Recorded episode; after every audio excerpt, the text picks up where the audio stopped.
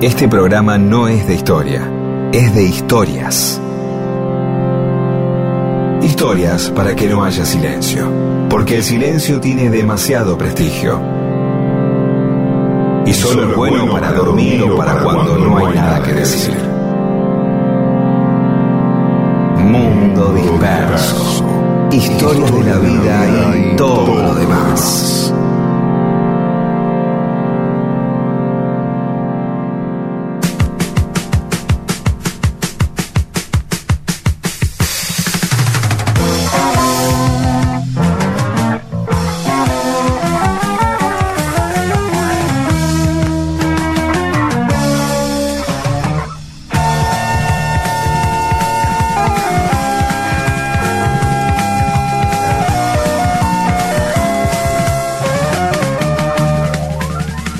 ¿Cómo les va? Aquí estamos en Mundo Disperso. Somos Rodolfo García, Pedro Saborido, Daniel Míguez, Paula Weintraub, Olivia Dayes y Eamon. ¿Cómo andan, chicos? Bien, muy bien, muy bien. Sí, todo bien. Queremos aclarar que Paula, ah, vamos a hablar de, de Yoko, eh, contestando unos mensajes y eso sobre Yoko, ¿no? Que, pero quiero decir algo, eh, que Paula Weintraub, nuestra productora, es Sí. seguida en Twitter por Yoko Ono.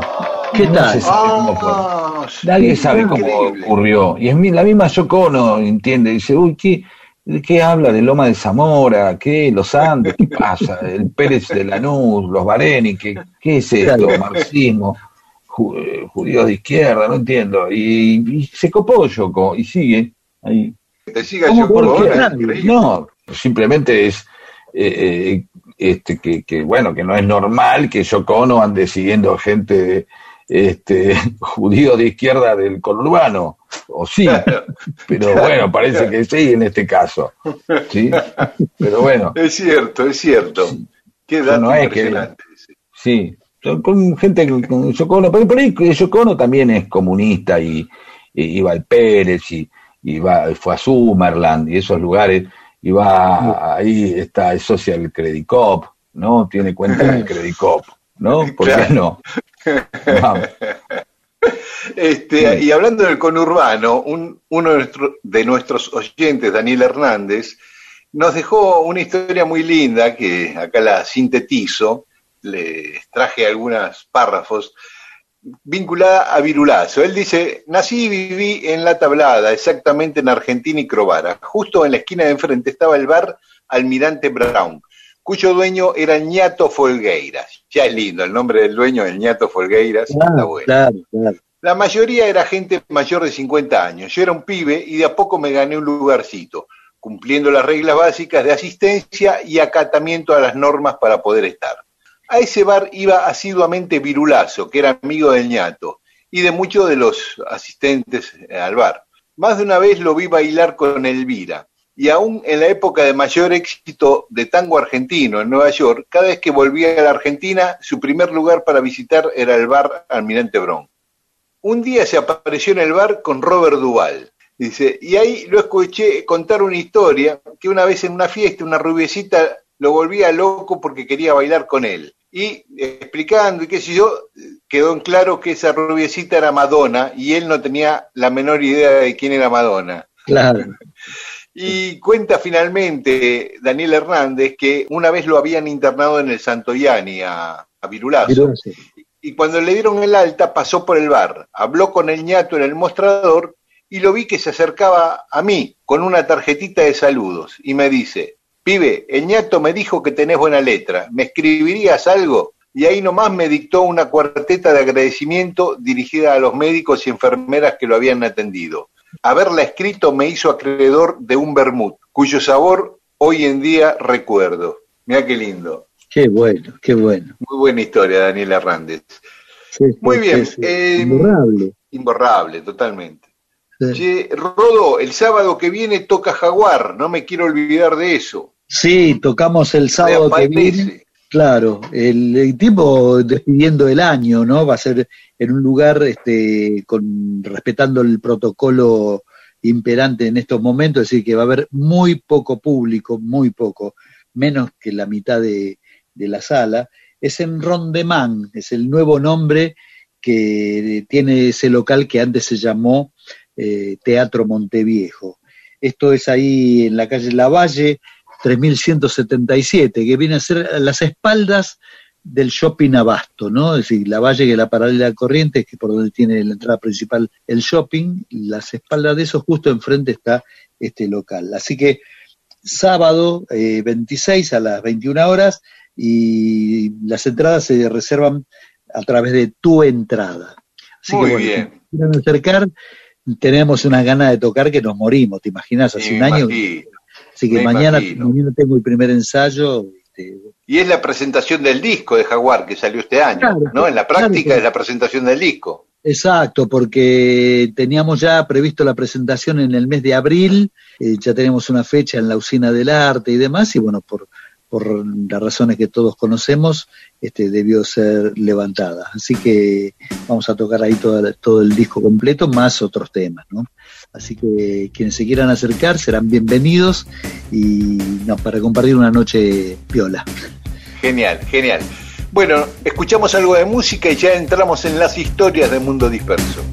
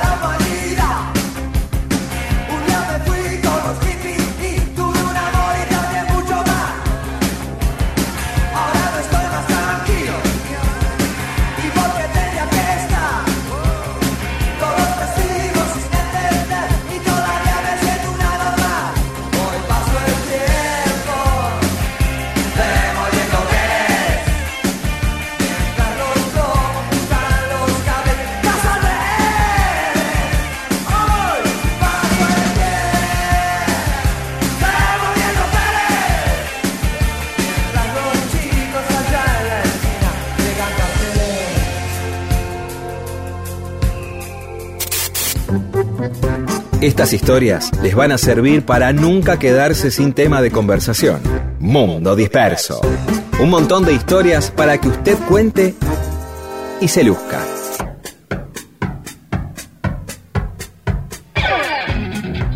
Y en Mundo Disperso hoy vamos a contar la historia de Hedy Lamar, una estrella de Hollywood que no solo fue famosa por sus películas en Hollywood, sino por otras dos razones. Primero, porque fue la primera actriz en hacer un desnudo en una película. Ajá. ¿En toda la historia? en toda la historia, sí, en 1933. Por, lo menos un desnudo en una película que no sea pornográfica, porque ya había películas porno y, eróticas. Claro, claro. No, no, una película comercial, una película de amor. Y además fue la inventora de un sistema que después sirvió para el Wi-Fi, el Bluetooth, el GPS. ¿A vos te imaginás una estrella de Hollywood inventando el Wi-Fi? Yo me quedé helado cuando me enteré. No, ni ahí. Eh, mira, esta chica... Ni siquiera, eh, ni siquiera sé cómo funciona, así que podría... sí, la verdad. sí. Mira, vamos a ir por partes. Esta chica nació en 1914 en Viena, en Austria. Era la hija de un banquero y la mamá era una pianista húngara de Budapest. En el colegio se destacaba por, por su brillantez intelectual, ¿no? Todos los profesores la consideraban una superdotada por su nivel de inteligencia. Tocaba el piano a la perfección y empezó a estudiar ingeniería, ingeniera en telecomunicaciones era. Pero ella quería ser actriz. Empezó a trabajar en películas en su país la contratan para esta película checoslovaca que se llamaba Éxtasis, donde aparece completamente desnuda en una escena al borde de un lago, en otra corriendo por el campo y en otra actuando un orgasmo. La primera vez también que se actuaba un orgasmo en cine. ¿no? La, la, película fue prohibida en muchísimos países, en la mayoría de los países. hasta el Papa. Por la época. Eh, el Papa la condenó incluso, públicamente. Bueno, los padres de, de ella cuando la vieron desnuda en el cine se querían matar, la querían matar a ella. Y había un magnate alemán, fabricante de armas. que digas la palabra magnate. Sí, porque ya no se usa. Ahora dice, claro, es un multimillonario.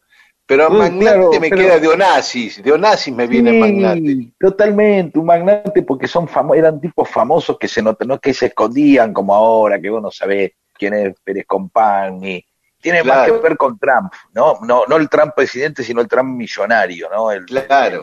que, todo el mundo sepa quién es, claro, que ostenta y fuma habanos y, que Kino los dibujaba con una galera, o sea, tipo con todo, el magnate. Que prendía el habano con un billete de 100 dólares. Exactamente, claro, también. este, claro. Perdón, los padres la, la, fuerzan a casarse con este millonario Magnate. que no quería, pero bueno, finalmente termina casándose con este hombre, Fritz Mandl, un austríaco como ella, que era amigo de Hitler y de Mussolini y, era el principal proveedor de armas al ejército nazi, ¿no? Ah. Aviones de combate, armamento, bueno, de todo proveía. ¿Qué cosa la moral de que se, se puedan asustar de que haga un orgasmo eh, en una película y corre un poco en bolas por el campo, ¿no? Y después se casa con un amigo de, Mussolini y de que vende armas y de Hitler, ¿no? Que es un para los padres, evidentemente. Sí, sí, sí. Por eso no, les hacía mella eso. Y este hombre, Freddy Mandel, era muy celoso. Por ejemplo, una de las cosas que hizo con su usó parte de su fortuna para comprar todas las copias de la película Éxtasis de la que había mm. participado ella, para que no se pudiera... para sacar la circulación. Otro lado. Sí. Eh, la tenía prácticamente encerrada, solamente la dejaba salir con él para eventos sociales. Bueno, empezó a pasar una vida de mierda esta chica horrible. Ya no se había querido casar con el tipo y encima una vez casada tenía que sufrir eso. Este, así que planeó su huida, planeó huir de este hombre, ¿no? Pergeñó todo un plan y cuando su marido estaba en un viaje de negocios, igual ella estaba custodiada por varios custodios que le ponía el marido, ¿no? Pero había contratado como asistente a una chica muy parecida a ella. Fueron a un restaurante con su asistente, la dejó a su asistente sentada así en una mesa medio apartada y ella se escapó por una ventana del restaurante, pero que no daba a la calle por como la parte de atrás del restaurante. Ahí la estaba esperando un auto y se fue en ese auto a París, desde Viena a París, en auto. Cuando los custodios se dieron cuenta, la empezaron a, perseguir y era una fuga de película, ¿no? Con los custodios siguiéndola atrás. Obviamente se fue con la ropa puesta, pero sí en la cartera llevaba todas sus joyas como para poder venderlas cuando llegara a París y, vivir. Durante días la persiguieron sus guardaespaldas, no la pudieron agarrar, llegó a París y de París se fue a Londres. Y en Londres se embarcó a Estados Unidos. Con tanta suerte, después de tantas desgracias, con tanta suerte, que en el barco se encontró a Louis Meyer, el dueño, uno de los dueños de la Metro Goldwyn Mayer. Y ella le dijo que era actriz, que yo, que le encantaría trabajar en, para alguna película, que yo. Bueno, antes de bajar al barco ya le habían hecho un contrato. Cuando eh, sí, le fue bárbaro. Así que seguramente no le contó a Meyer que era que venía huyendo de su esposo que era amigo de Mussolini y Hitler, como un detalle, ¿no? Como para tener en cuenta. claro, para que Meyer eh, nos hiciera canchero, para que no huyera. Así que bueno, la contrataron, se fue a Hollywood y Meyer le hizo cambiar el nombre, le propuso cambiar su nombre para que despegarla de la película Éxtasis. Entonces ella, eh, que se llamaba Eva María Kiesler, se puso Hedy Lamar en homenaje a Bárbara Lamarck, una estrella del cine mudo, que también esa chica para contar su historia algún día aquí en Mundo Disperso, el de la otra Lamar, el de Bárbara. Pero bueno, porque era una transgresora total, así que no casualmente Hedy se puso Lamar como Bárbara. Bueno, en Hollywood filmó más de 30 películas. En algunas le chingó porque algunas las rechazó, no les gustó y, no las quiso hacer. Entre ellas Casablanca, iba a ser la protagonista de Casablanca y la rechazó. Bueno, pero a ver, a ver, a ver, a ver. E-, este es un caso eh, típico. Em, eh, sería el efecto Pit Beast, ¿no? En el cual se supone que Pete Beast eh, se perdió de ser famoso con los Beatles, o cuando nadie dice que con Pete Beast los Beatles hubieran sido tan famosos como lo fueron con Rico Starr. Claro. Así que no se puede comprobar si la película Casa Blanca hubiera mm. sido lo mismo con Heidi Lamar, ¿de acuerdo? Exacto. Por ahí precisamente, por estar hecha con... Eh, Ingrid Berman. Sí, por Ingrid Berman, es precisamente por eso que se hizo famosa. Perdón, eh, pero igual, vamos a ver qué otra película le chingó. Y otra que no hizo, Luz de Gas, que también fue bastante renombrada ah, esa película. No. Pero sí tuvo un éxito enorme con la película Sansón y Dalila en 1949 ella era Dalila, obviamente, en la película, no era Sansón. Este, pero bueno, compartió, eh, no por la duda, claro, este, compartió cartel con, con actores como eh, Spencer Tracy, Robert Taylor, Clark Gable, o sea, fue una figura muy importante del cine de Hollywood. Ella conocía muy de cerca todas las prácticas del gobierno de Hitler, sabía, eh, le tenía un odio tremendo a los nazis, y había investigado mucho toda la fabricación de armamentos de su marido. Aprovechó eso y sabía muchísimo de armamento y le ofreció al gobierno de Estados Unidos contarle todo lo que sabía.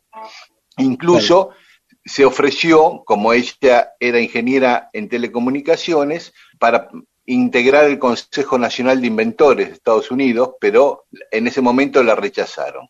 Igual siguió trabajando en temas de, defensa eh, militar, como un hobby prácticamente, y así concibió la idea de transmitir mensajes fraccionándolos en pequeñas partes, creó un sistema de salto de frecuencias que, para enviar datos, que fue la base décadas después de, 4G, del Wi-Fi, del Bluetooth y de todo lo que conocen, el GPS y todo esta tecnología que conocemos hoy, ¿no? Después de ese matrimonio tan horrible, ella se casó cuatro veces más. Tuvo en total cinco esposos. Del último se separó en 1965 y ya no se volvió a casar, estuvo 30 años más, 35 años más soltera. En 1965, justamente después que se separó de su último esposo, eh, la Metro Goldwyn Mayer le ofreció un contrato de 200 mil dólares para escribir un libro con sus memorias. Y lo mm. escribió y fue un éxito de venta, se tradujo a, decenas de idiomas, fue, se hizo, ganó muchísima plata con ese libro. Bueno, ella no, llegó a ver el, el, esplendor de su invento porque murió en el año 2000, pero sí tuvo un premio que fue en 1997, tres años antes de morir, le dieron el premio que es como el Oscar de los inventores. Y después, ya cuando había muerto, la incluyeron en el Hall de la Fama de los Inventores en Estados Unidos. Y en Austria, el 9 de noviembre, que es el día que ella nació, se celebra en su honor el Día del Inventor. Así que hizo una carrera como actriz fabulosa y quedó en la historia por ser la precursora del invento que dio paso a todas estas tecnologías que usamos hoy que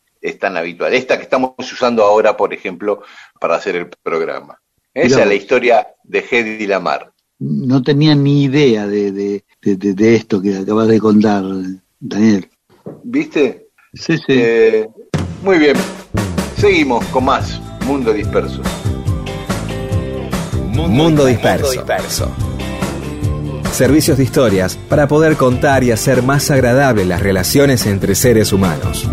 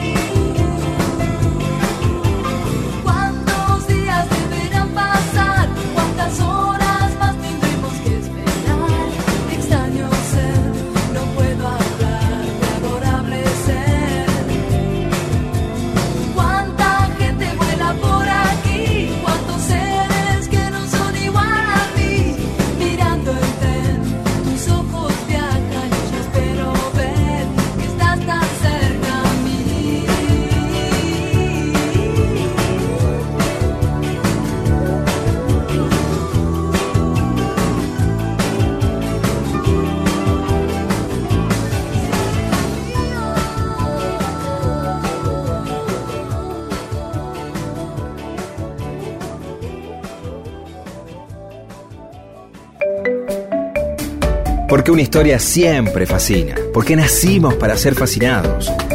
Mundo Disperso.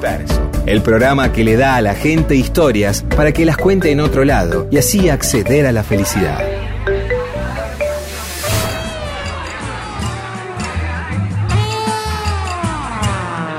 Y en Mundo Disperso, mensajes que nos mandaron los oyentes a Facebook, a Mundo Disperso o a Twitter o Instagram, arroba Mundo Disperso AM. Rodo. Bueno, Mario Benítez nos dice, desde Siervo Petizo, Chaco, soy Mario Benítez. El rey Fernando VII también se casó con su sobrina carnal y tuvo una hija que fue la reina Isabel II, la última reina de España. Sí, Fernando VII, claro, el de acá, cuando fue la Revolución de Mayo, ese rey. Eh, sí, sabés que además se casó, dos veces se casó Fernando VII con sobrinas. Una era la hija eh, de Carlota, la reina que estuvo en Brasil, acá que hablamos siempre los carlotinos y qué sé yo, que te, esposa del rey de Portugal, que era la hermana de Fernando VII, y se casó con la hija de Carlota. Y después se casó con la hija de un hermano, que no me acuerdo el nombre, creo que se llamaba María Cristina la chica, y ahí sí tuvieron a esta reina Isabel. O sea, dos veces se casó con sobrinas.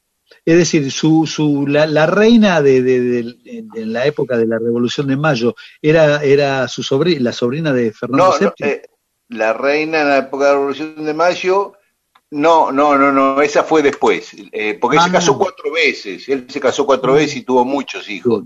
Bien, no me acuerdo exactamente quién era la esposa en la época de la Revolución de Mayo. Ahí va, ahí va.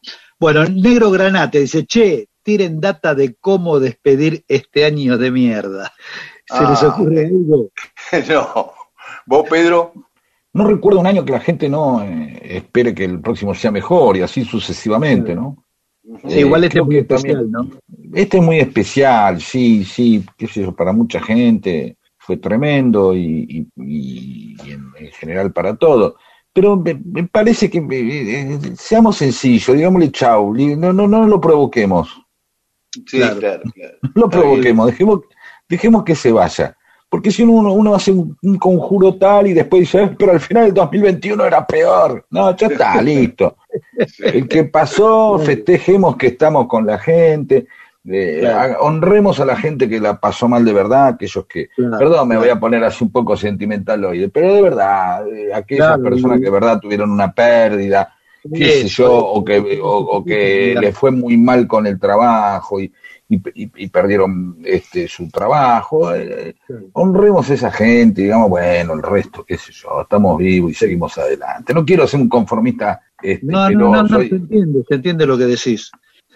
Claudia Bursuk dice, me distraen muchachos, no puedo corregir, imposible no atender palabra por palabra sus historias una compañera docente, ¿no? Sí, esperemos, esperemos que sea eso, no una persona que esté manejando un avión que dice, viste, la corrección, ¿no? Viste que se corregí la trayectoria de algo, ¿no? Claro, este, este, pero bueno, este es el sacrificio de las compañeras docentes que un domingo a la mañana están corrigiendo pruebas, ¿eh? Después dice, ay, perdieron el año, los chicos, los chicos perdieron el año, se mataron los, las maestras, los maestros. Se la pasan de vacaciones, dicen, ¿no? Sí, claro. Laura Aliaga dice, no fue un reto, amigues, solo una observación con mucho cariño y respeto.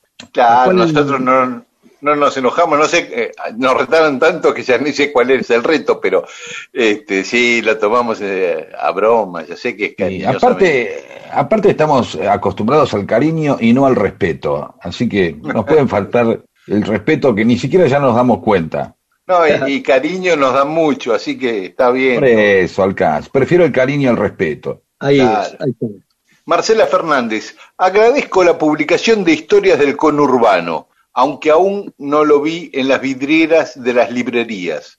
Un libro que eh, sí, dice que es un libro que anheló luego de escuchar un reportaje que te hizo Pablo Marchetti a vos, Pedro. Ah, mira vos, bueno, está, pero hay que buscarlo. Sí, ya está. claro. Por ahí, sí, claro, existe. Este, incluso repartí un par a los amigos. Sí, sí, yo, bueno, yo lo empecé a leer y no te voy a decir nada, pero lo, hasta donde voy Genial. Bueno, eh, bueno, Miguel, ya otra vez, vos más, más, cariño que respeto, por favor. Sigamos adelante. Ya sé que me querés. Dale, vamos. Claudio Baldoni. Durante gran parte de mi vida, una de mis dudas existenciales fue qué corno eran los malvaviscos. Lo veía en los tres chiflados que lo cocinaban en un palo o los ponían en una torta. Creía que era una fruta o algún tipo de castaña me desilusioné cuando en los 90 comenzaron a llegar a la Argentina. Eh, ciclo, ciclo segundo. Hace tres semanas estoy viajando en bici por mi Uruguay y no les puedo explicar el inmenso placer que siento los domingos al pedalear escuchando Mundo Disperso. Una vez aproveché para comer y descansar mientras Rodo contaba la historia de Artod. Muchas gracias por esa joya que hacen. Los quiero mucho, vos. ah, Muy bien, después más mensajes de los oyentes.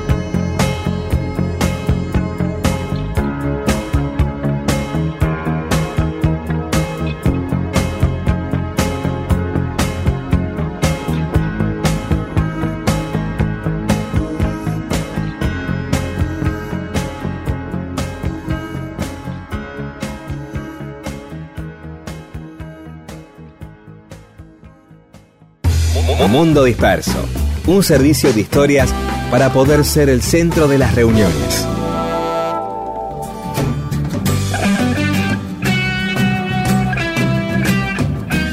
Y estamos en Mundo Disperso. Ayer se cumplieron exactamente 50 años, medio siglo, de la aparición del disco doble de Almendra, de Almendra 2. Y tenemos acá a quien, a Rodolfo García, para que nos cuente un poco, Rodo, cómo fue ese disco. Voy a hacer la primera pregunta que tiene que ver con la tapa. Sí.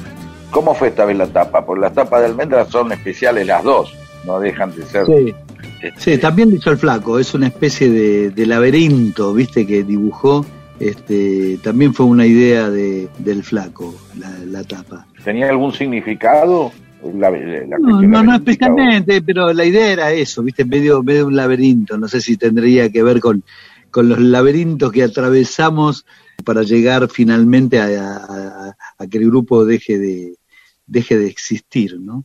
Claro, eh, estaba en un laberinto Almendra en ese momento. Claro, claro, claro. Estábamos como empezando una nueva etapa, ¿viste? un ingreso a una etapa de un rock un poco más duro y demás, mezclado eso con, con lo de la ópera, ¿no? Estábamos ensayando, avanzando mucho con, con, los ensayos de la ópera y eso, y, bueno, sobrevino esta historia de la, de la separación de, del grupo, ¿no? Y precisamente eso también tiene que ver con que el disco sea doble, porque mientras, cuando decidimos empezar a, a armar lo de la ópera, ensayar y trabajar sobre ese material, eh, ya estábamos como muy mentalizados en que el próximo disco nuestro iba a ser un disco doble, la ópera iba a ser un disco doble. Pensemos que estamos hablando de la época del vinilo, ¿no? En donde se suponía que lo ideal era que en cada cara de un vinilo no haya más de 18 minutos de, de música. Así que, este, bueno, cuando sucedió todo esto, íbamos nos encaminamos a hacer el, último disco nuestro, eh, empezamos a pensar ya en un disco doble. No teníamos material en el momento que lo decidimos, no teníamos material para un disco doble.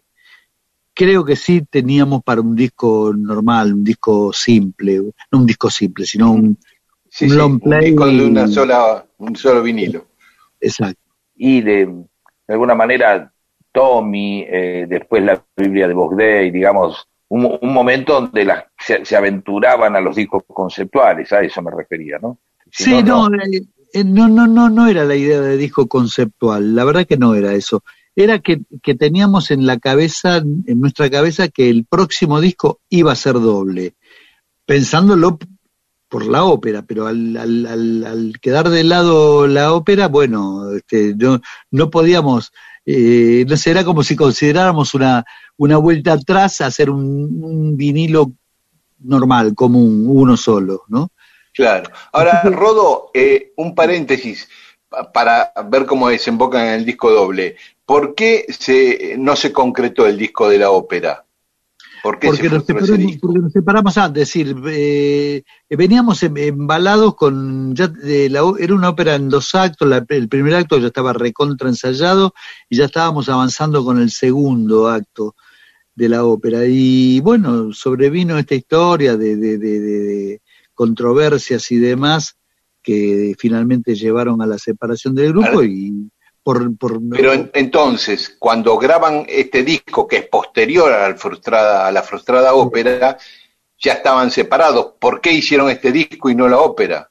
Sí, bueno, difícil de, de, explicar. Es decir, eh, digamos como que la, al, al, al, separarnos dimos por concluido todo el trabajo que veníamos realizando y, y, quedó flotando la cosa esta de hacer un disco final del, del grupo tipo despedida. Eh, lo que vos, la pregunta que vos haces es, es, muy pertinente, ¿no? Es decir, hubiese estado bueno este, que, que la obra final de Almendra fuese la ópera. En eso estoy absolutamente de acuerdo, ¿no? Este, mm. pero, pero no, no, no fue eso. La ópera se abandonó directamente, la abandonamos. Y bueno, yo, como te venía explicando, eh, teníamos material como para hacer un disco, no dos, un disco doble. pero bueno, hubo ahí como un embale en, que el disco sea doble y demás, entonces hubo temas que se empezaron a, a, componer a partir de la decisión, es decir, después de la decisión de la separación del grupo, ¿no?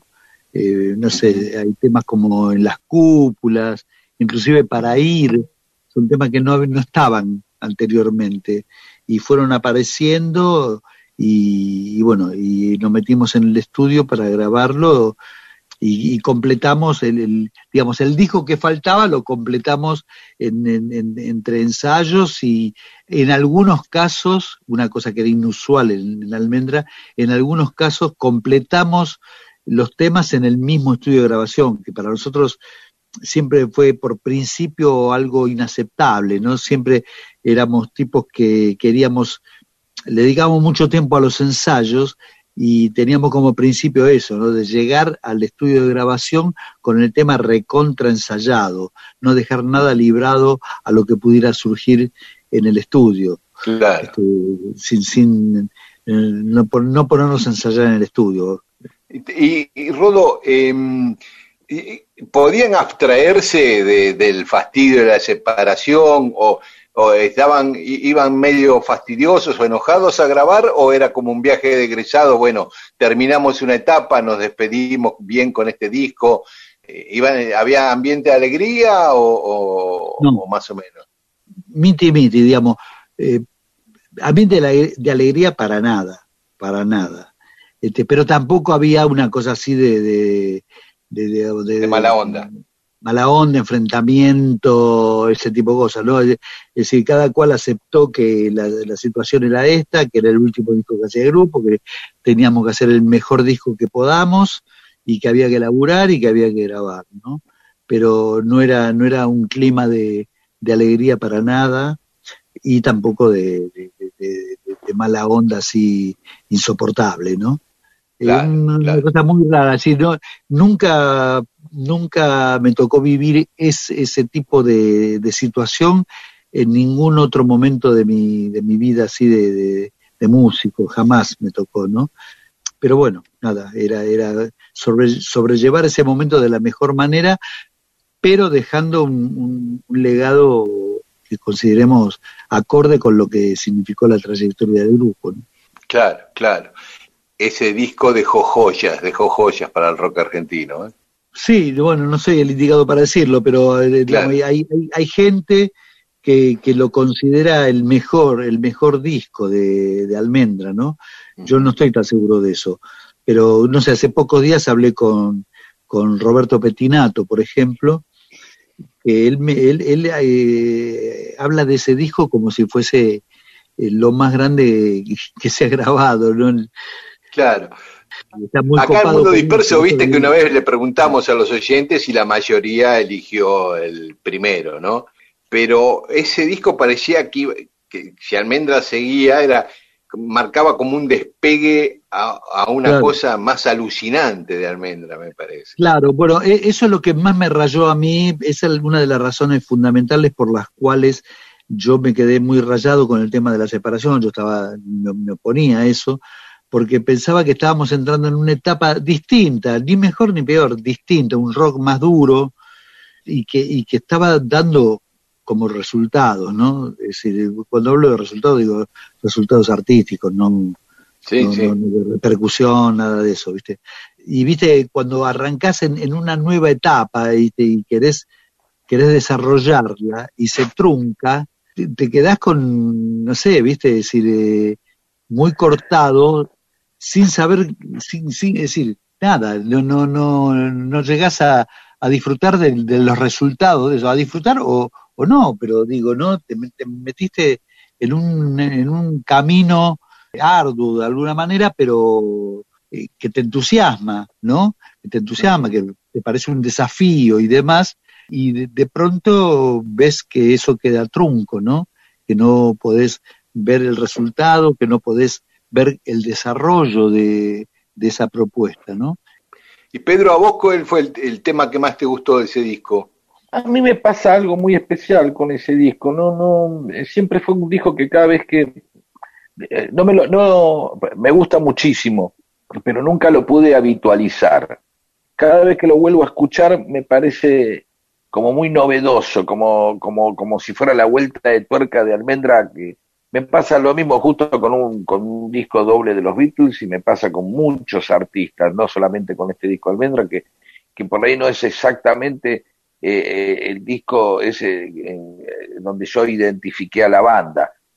Y si vos ves lo que, en qué, hacia dónde va Larry, hacia dónde va el flaco con Spinetta Landia y después con Pescado, estaban ahí dando vuelta las cosas esas ya, me parece, ¿viste? O sea, desde jugarse a un rock más cuadrado por momentos, a grandes zapadas y a temas, pero por ejemplo, hay, hay, eh, Parvas me parece una cosa eh, impresionante, ¿no? pero siempre me queda como que es, el, es como una joya eh, que uno vuelve a, descubrir. Quizás esto que dice Petinato es eso, ¿no? Un disco que nunca terminás de asimilar, que siempre lo volvés a escuchar y porque también a su vez el mismo disco eh, eh, se abre hacia muchos lugares. Claro, siempre estuve de acuerdo con una cosita que vos decías del primer disco de Almendra. Si bien el disco, el primer disco de Almendra es muy diverso porque muestra todas las facetas de Almendra, tiene algo de redondez como algo de, algo cerrado, ¿viste? Y este tiene algo de algo, tiene, tiene como un disco como algo estallado, claro, como algo que va, que, va a varios lugares al mismo tiempo y no termina de ser un, disco redondo, perdón, aunque justamente es una contradicción, ¿no? Sí, sí, coincido.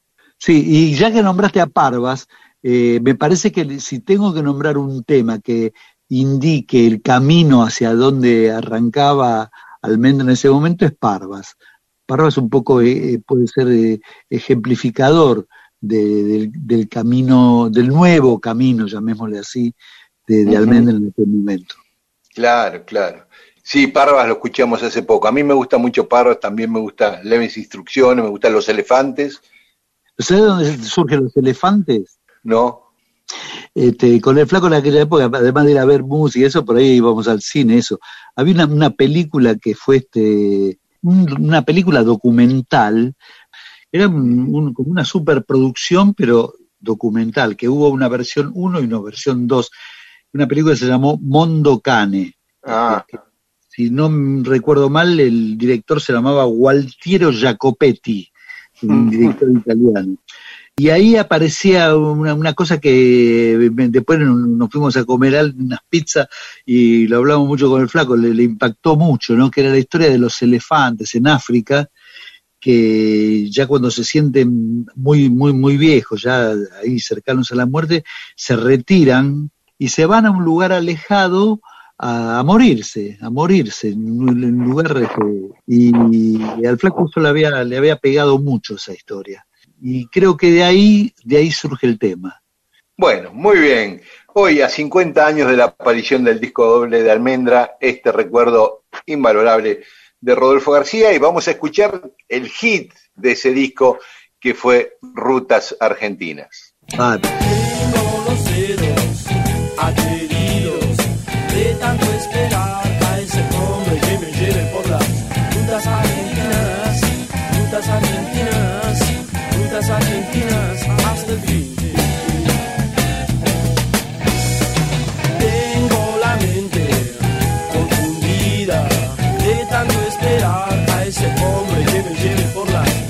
Rutas argentinas, rutas argentinas, rutas argentinas hasta el fin. Chicas y muchachos nos esperan allá, llevamos buenas cosas.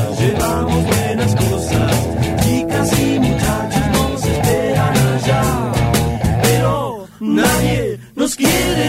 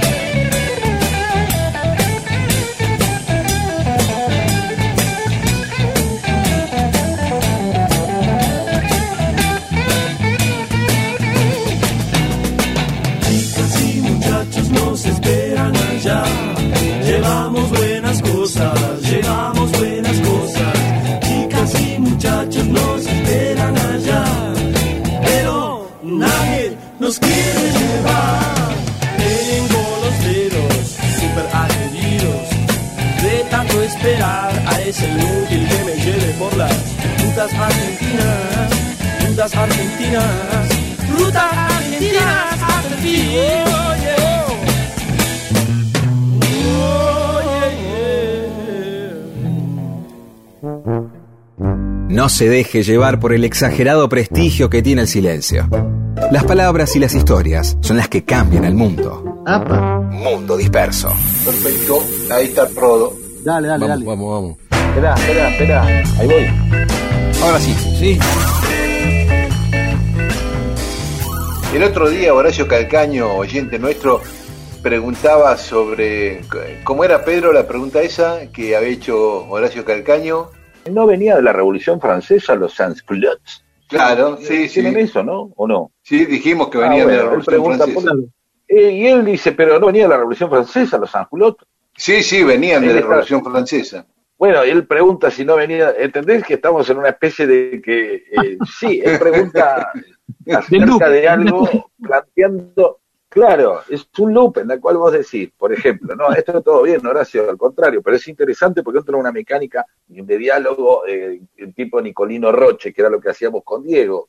Un tipo pregunta, ¿vos fuiste a la pizzería? Claro, fui a la pizzería, pero no había sido a la pizzería, claro, había ido a la pizzería, pero a ver, pará, déjame entender. Y ahí empieza toda una cosa, ¿sí? que es el mismo efecto del, eh, tan eh, eh, denso, este, molesto, pero a su vez absurdo eh, del cuento de la buena pipa. Claro. ¿Te acuerdas de este juego? Había, en mi época de pibe había un chiste también que decía, ¿a dónde vas? Al cine. ¿Qué vas a ver? Quo vadis. ¿Qué quiere decir? ¿A dónde vas? Al cine. ¿Qué vas a ver? Quo vadis.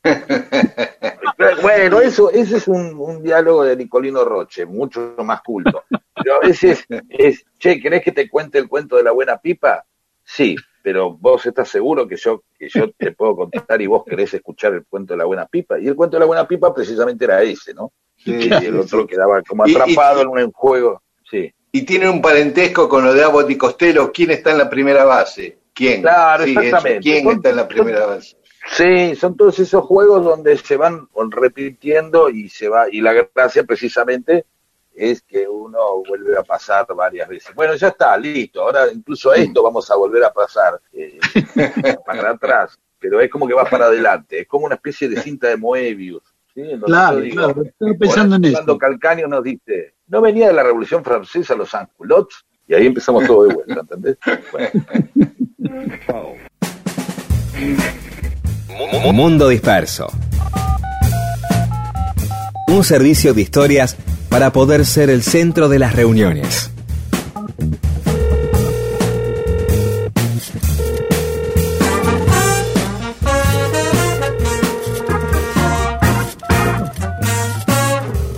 Y tenemos más mensajes de los oyentes. Daniel Hernández, ustedes mencionaron que en las casas de venta de instrumentos musicales no había que tocar humo sobre el agua. Eso me hizo acordar a lo que pasaba en el mundo según Wayne, cuando fue a comprar su tremenda Fender y no lo dejaron tocar Escalera al Cielo. Era una escena muy recordada de esa película. Eh, estaba el cartelito, prohibido tocar Escalera al Cielo. Eh, Jorge Alcaide, a partir del quinto programa descubrí una forma de escucharlos tranquilos. Me propuse aprender a hacer asado. Ahora me recluyo en el fondo y hago mucho humo para quedar solo con la radio. Sí, soy mal llevado. ¿Y qué? Forteza Abogado, en distintos paseos por Argentina nos encontramos con historias de tripulantes del Graf Spee, eh, Villa General Belgrano, Sierra de la Ventana, Puerto General Bear, en Entre Ríos. Creo que tenían más tripulación que pasajeros en el Titanic. Dice, es verdad, todo la, la, la, la- eran pibitos aparte, eran cadetes. Los cadetes se quedaron, no eran que eran jerarcas nazis que se quedaron, no, eran, eh, no digo porque ahí empieza la historia. Bueno. Gabriela Tocani, o Tocani, desde Venado Tuerto, en el año 95 comprábamos el ponche Capitán de Castilla. Mirá, pegó la idea del tema del Sí. Eric, Erika Peña dice, por mi barrio no conocemos el barrendero, debe ser celestial, por eso pasa solo el 24 de diciembre. Supongo, claro, por las tarjetitas, no, este, por favor, después vamos a, a buscar algunas tarjetas para leer. de- serán como los malvaviscos que decían, ¿no? Para, yo, yo pensé que los malvaviscos eh, me, me sonaban a mariscos, pensé que era algo así, un fruto de mar, cuando veía los rechiflados. con los malvaviscos, de, verdad. Em, bueno, listo. Y tiro uno más. Eh, eh, Laura el- el- el Lagar, eh, acá desde San Martín, y queriendo avanzar en un trabajo que tengo que terminar y entregar, pero no da, está mejor escucharlos y disfrutar de las historias. Bueno, está bien, no es para eso que hacemos el programa, para volverse una persona irresponsable, ¿de acuerdo?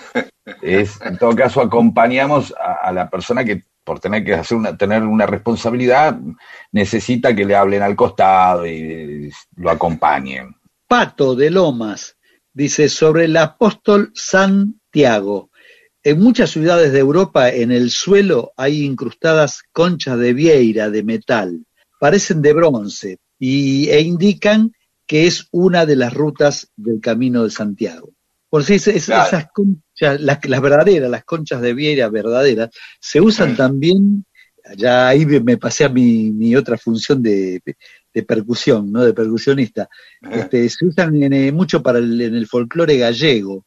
Los grupos típicos gallegos, esos que están integrados por dos gaiteros, un tipo tocando un bombito así más chico que el, que el de las murgas nuestras, Sí, y redoblante y demás, usan esa- Bandereta. panderetas, usan esas conchas y las, las, las, este, ¿cómo podría decir? Las frotan una, una sobre otra y dan Ajá. un sonido parecido a lo que sería el güiro, ¿no? En la cumbia, eso, pero, pero no con el sonido metálico que tiene el güiro, sino eh, el sonido así de, de- de cerámico, llamémosle así, Claro.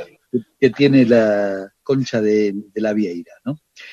Elena Utero Valdés dice, no saben lo rico que es poner el despertador el domingo a las 8.58 am, hora Perú, y dormitar escuchándolos.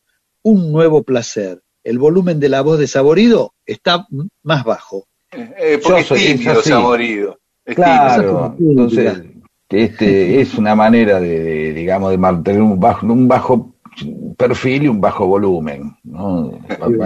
Una persona discreta.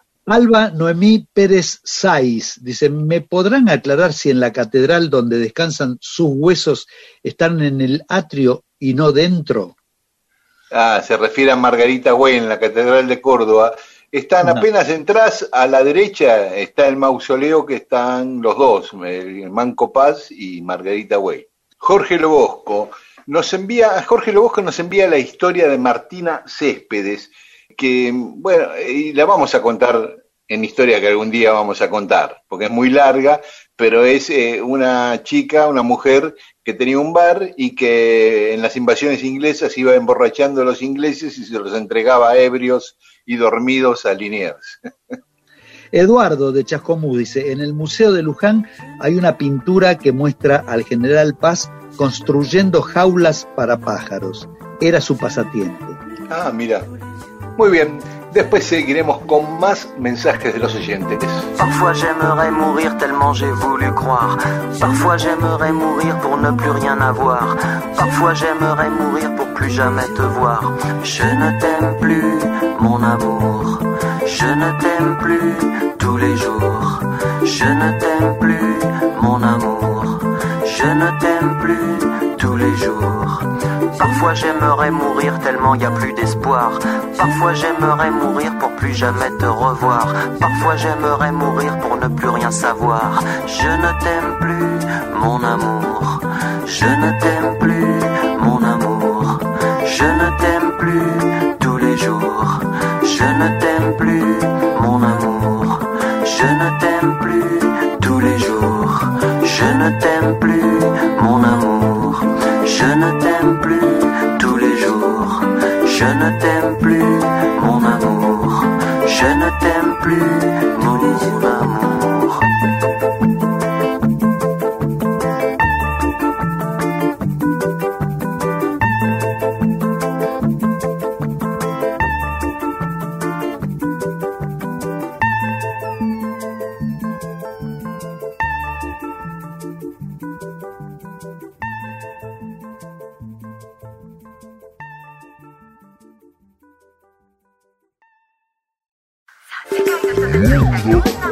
Mundo disperso.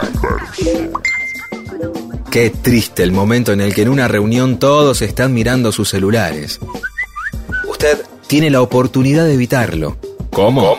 contando una buena historia. Mundo disperso. Para que contar historias y entretener sea cosa de humanos.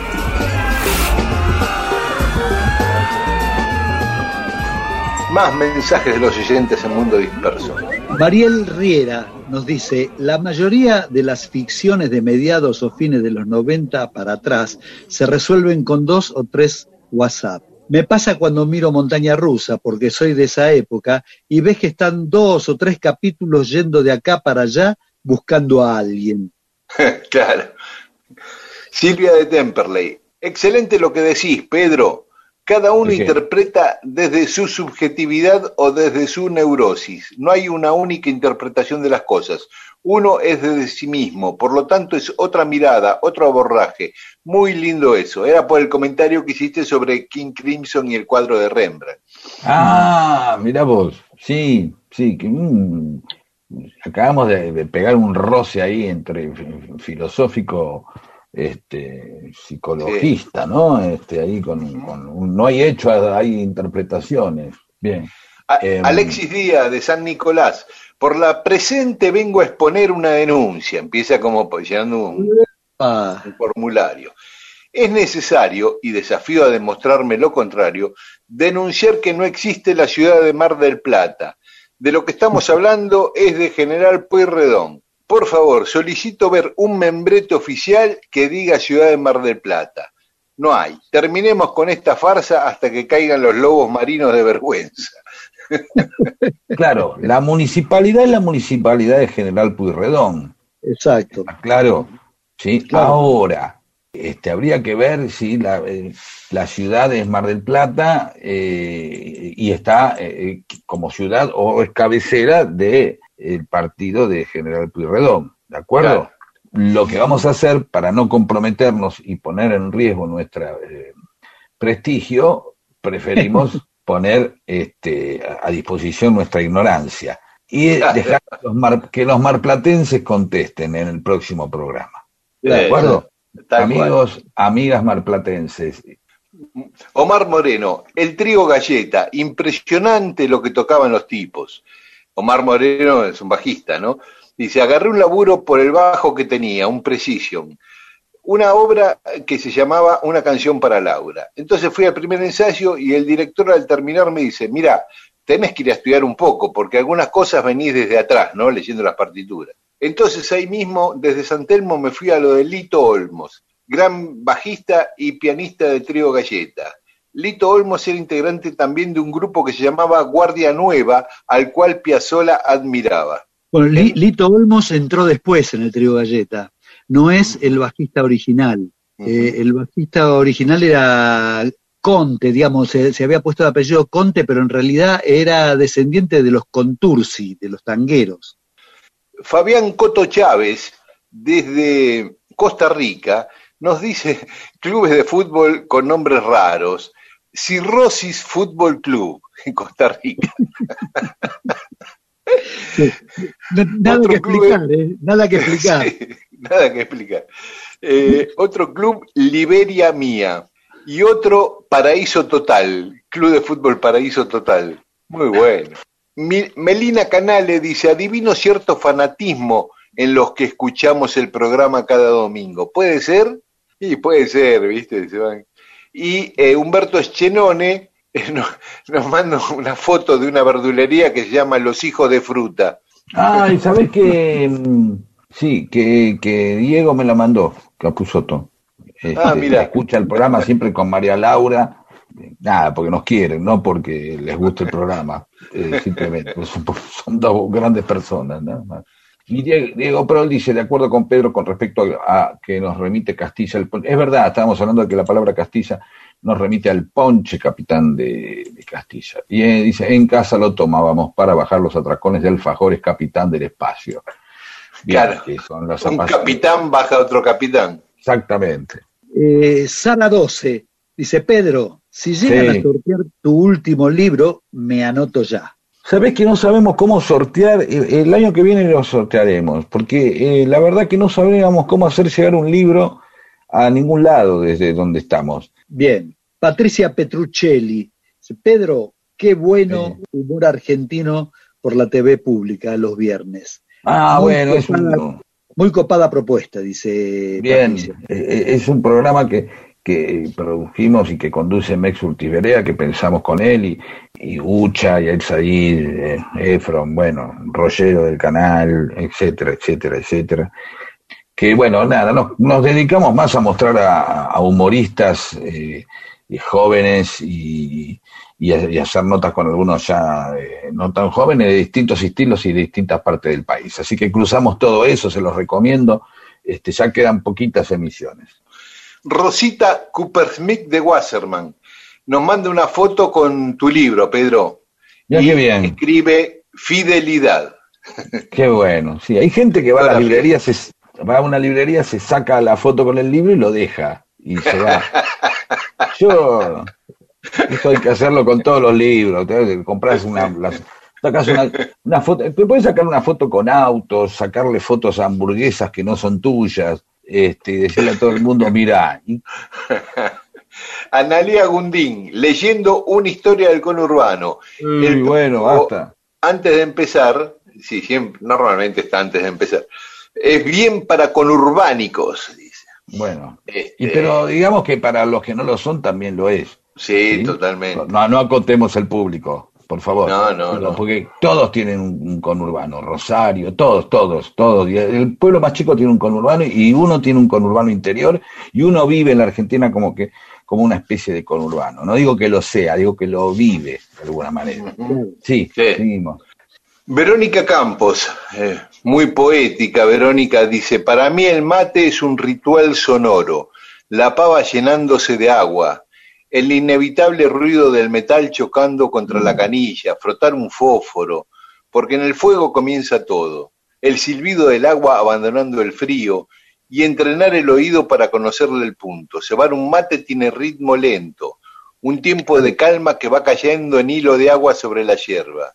Y entonces viene el bullicio de una charla o el silencio, y cada final que no es final se parece al graznido seco de un ave, y sigue la ronda, y la vida, y el mate. Muy Pero lindo. tremendo, hermoso, una descripción Muy lindo. poética. A través del sonido, uno podría agarrar a hacer una secuencia de sonidos a, a- a lo disco de, de Pink Floyd, ¿viste? O, ¿no? ¿Viste? Una guitarra y uno y se va escuchando la pava, el mate, esas cosas. eh, Sí, y sí, el, sí. el- slurp, el slurp final. Sí, sí, El sí. Muy bien, después más mensajes de los oyentes. volverán. Cada instante, cada lugar, cada ciudad y su nombre, cada sombra, cada luz y cada secreto escondido encontrarás.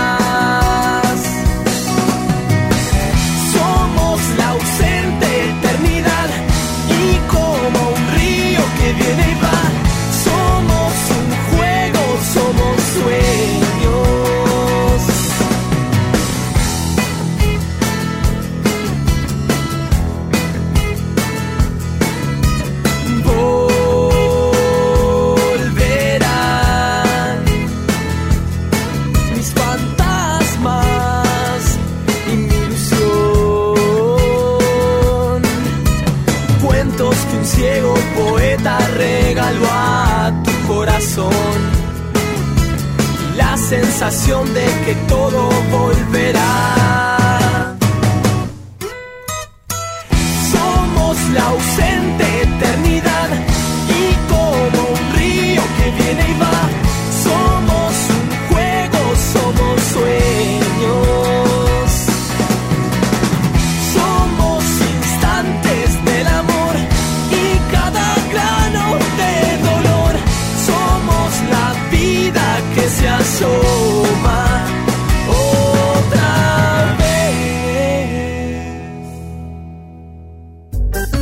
Sea el alma de las fiestas. Mundo Disperso le provee las más interesantes historias para fascinar a hombres y mujeres de todas, las, edades.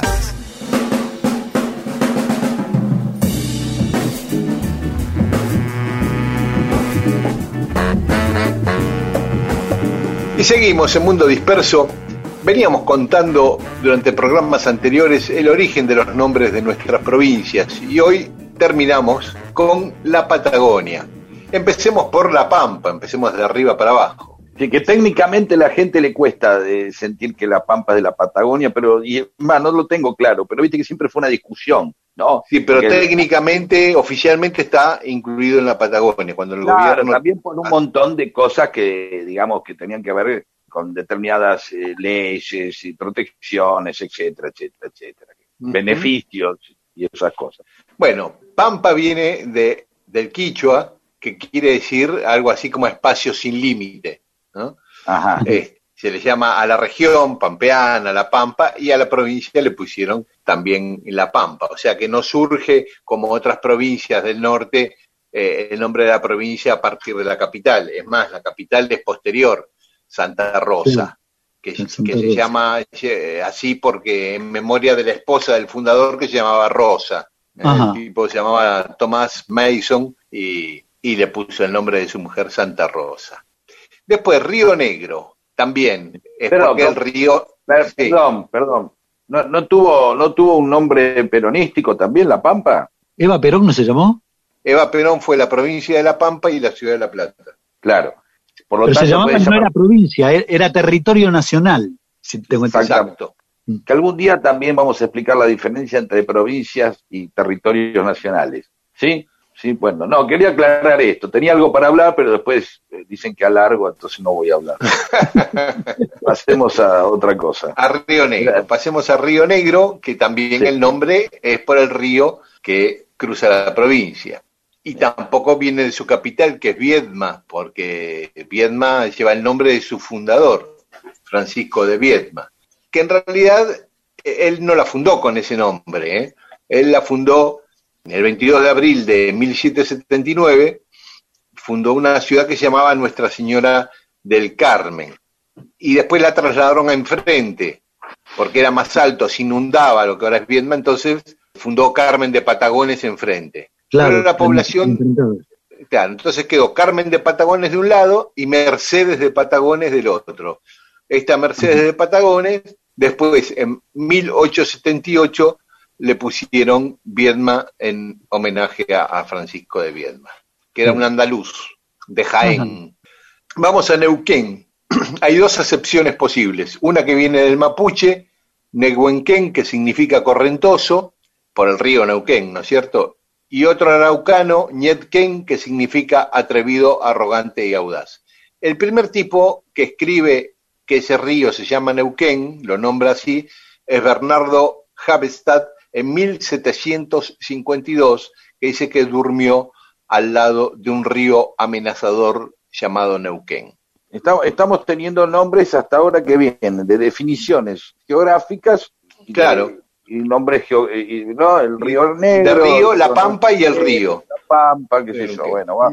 Vamos a Chubut, ¿puede ser? Eh, ¿O no? Sí, para que te cuente una cosita más de Neuquén, que es la siguiente. Eh, recién se constituye como territorio nacional en 1884, se independiza de la gobernación de la Patagonia, se disuelve la gobernación de la Patagonia, que iba todo desde La Pampa hasta Tierra del Fuego y la capital era Viedma, y todos se, se transforman en territorios nacionales, la- las actuales provincias, entre ellas Neuquén que tuvo su primera capital en Chosmalal, ahí al norte, ¿no? Sobre la ruta 40. Ajá. Eh, es- sí, esa era la capital de Neuquén.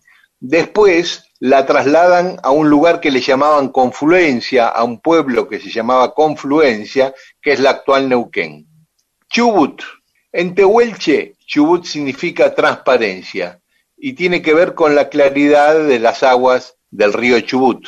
Como el resto de las provincias patagónicas también, su capital no tiene nada que ver con el nombre de la provincia, la capital es Rawson, en memoria de Guillermo Rawson, que era el ministro del Interior de Mitre, aquel que comentábamos que había dejado embarazada a la mujer de Sarmiento y toda esa pelea San Juanino como Sarmiento, además Ajá. este, ese Rawson.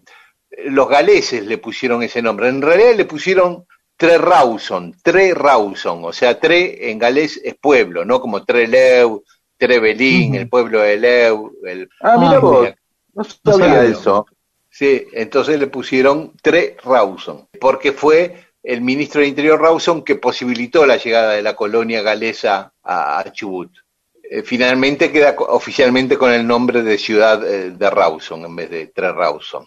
Y Santa Cruz, Santa Cruz tiene un origen más lejano, también es por el río Santa Cruz, que lo descubre Magallanes cuando va a cruzar el estrecho que lleva su nombre, el 26 de agosto de 1520 llega un río y le pone Santa Cruz. Magallanes le pone el nombre. Y Río Gallegos es el río que atraviesa la actual capital y también lleva el nombre de uno de los tripulantes de la expedición de Magallanes, Blasco Gallegos. Así que viene como de, de muy lejos de estos, estos nombres, tanto del río Gallegos como del río Santa Cruz. Sí, disculpa. No, esto también la, la ría de Río Gallegos. Digamos, cuando vas por el mar, ¿no? supongamos que, que vas desde Buenos Aires a Río Gallegos, para entrar al puerto de Río Gallegos no está sobre el Atlántico, sino sobre la ría de Río Gallegos, que es como una entrada, Claro. donde está el puerto. Y Tierra del Fuego también le había puesto ese nombre Magallanes, porque cuando iban cruzando el estrecho, veían de en la costa sur fuegos, veían fogatas de, las poblaciones originales, de los zonas, de los Selk, y por eso le puso Tierra del Fuego. Luego, su capital significa, Uyu significa al fondo, y Huaya significa caleta, bahía, Ajá. o puerto incluso, en el idioma yamana, ¿no? De los yamanes. Así Sí, que sí, sí, sí. vendría a ser este sí una bahía que, que penetra hacia el fondo, hacia el oeste, que interpretan hoy. Bueno, ese es el origen de los nombres de nuestras provincias. Hoy terminamos con la Patagonia. Lo había pedido Milagros Olivari, una querida oyente nuestra, y acá completamos la denominación de las provincias argentinas. Ya más o menos sabemos, estás en un asado, dice, ¿por qué le habrán puesto Río. Negro? Y por el río, y así. Sí, eh, la verdad que estas son fáciles, ¿no? Sí. Sí, las de la Patagonia son más fáciles porque tienen que ver con referencias geográficas. Sí, el tema de la Pampa es, es un poco, es, es como el Chaco, ¿no? De- definen también una, una zona geográfica, ¿no? De la llanura pampeana, bueno, Buenos Aires tiene llanura pampeana, Córdoba, ¿no? Claro. Es como el. Chaco, ¿no? Como la selva chaqueña, como el Chaco que, que llega a Salta, a Formosa. Tienen cierta, cierta, cierta indefinición por momentos, ¿no? Eh, Claro. Pero también viste que, que la pampa después se termina usando para eh, superficies planas. En Córdoba está, eh, o- o- o, viste, hay distintas pampas, ¿no? La pampa de Sí. Ayala, digamos. Sí, sí, sí. Pero estaba pensando, eh, la mayoría o tienen referencias geográficas o refieren a, a pueblos ori- originarios, ¿no? Los Alta, los Jujuy, Catamarca, son todas palabras que provienen de idiomas de los pueblos originarios, salvo San Luis, San Juan, Mendoza, La Rioja. eh, La Rioja, Claro. salvo esas cuatro, las demás tienen que ver con circunstancias corrientes, es con la circunstancia de la correntosa del río, eh, Entre Claro. Ríos que están Entre hay- Ríos, Buenos Aires también con los... cultural. Yo la denominaría circunstancia cultural, no sé cómo la denominarías vos, misiones. Ah, cla- Refiere a bueno, una- sí, no sé cómo denominarla, ¿no? Refiere a, la- a las misiones jesuíticas, seguramente. Claro, claro, sí, sí. Sí, sí. Por eso digo, es que a, a- a- a un- a un- a una actividad o a una forma de, de colonización, no sé cómo Claro. llamarlo. Claro, que, que excede la Argentina, porque del lado brasileño también se llama Misiones. ¿Ah, sí? Claro, Perfecto, perfecto. Y después, bueno, sí, el resto, como acabas de decir vos, Santa Cruz. Bueno, Tierra del Fuego también tiene como una especie de visión poética, o me- ¿no? De algo. Es la más poética, me parece a mí, ¿no? Sí, sí, sí, sí, sí, sí. Tierra del Fuego tiene, tiene todo un encanto, es Tierra del Fuego, una tierra de la pasión, y es lo Sí, que vieron pues, los tipos, de pronto es- le es habrán poético. dicho, entonces, claro, ¿dónde fue que se nos cayó eh, el gordo cuando veníamos navegando? Decía Magallanes. Y cuando pasamos por donde había, claro, la Tierra del Fuego, ahí fue, digamos, estaban haciendo las, tenían que ir refiriendo también seguramente a las distintas circunstancias del viaje para poder saber de qué estaban hablando. Es decir, nomenclar es controlar algo, no podés decir, eh, ¿te acordás que entramos una vez, un lugar no, ¿cuál? A un río, a este le ponemos río gallego, para saber de qué estamos hablando y para ubicarnos todos. Claro, claro, eso, eso tiene el nombre las cosas, ¿no? claro. Entonces, y la verdad que Tierra del Fuego es maravilloso, es hermoso, ¿no? Es Sí, hermoso. Sí, sí. Las fogatas que verían, aparte saber que, bueno, hay gente ahí. Bueno, Claro. por ahí no, por ahí, qué sé yo, supone que hay gente, pero también un fuego se puede iniciar acci- accidentalmente con una botella, que no sé quién hubiera tirado ahí. Tampoco, digo, no digo que puede- Claro, claro. pueden incendiar. Claro, yo quiero saber, si, eh, eh, digamos, eh, los campos se pueden incendiar a partir de, de algo que se inicia naturalmente, o accident- accidental y naturalmente, ¿no? ¿O no? Claro. O lo Sí. tenemos que preguntar. Tenemos que, si hay alguien que sabe de incendios, se eche un campo, se puede incendiar, solo sí, te dicen cómo. Y no, porque en determinado momento. No, por este, una fuerte sequía, por el sol El que pega sol, sobre los pastos secos. No creo Bueno. que sea el caso de Tierra del Fuego, ¿no? Que te haga cuarenta y pico de grado y que te queme el pasto. pero- No, Bueno. no, no. no sé, ahí estaría lleno de gente, por ahí veían y veían la siluetita de los tipos con las manitos adelante y las mujeres poniendo el culo. Viste que hay todo, ¿te acordás que hablábamos de las teorías que decían por qué los hombres ponen las manos frente al fuego y las mujeres ponen el culo? Es para calentarse. Ahí En las estufas. en las estufas y también en Tierra del Fuego, eso es lo que veo Magallanes, gente ahí alrededor también, o cantando el oso de Morris. Claro, por ahí era una, claro, era un fogón, era un fogón. Todo- Rasguña no la piedra. combatían, Claro, y no combatían por eso, porque estaban, todos, eran todos fumones.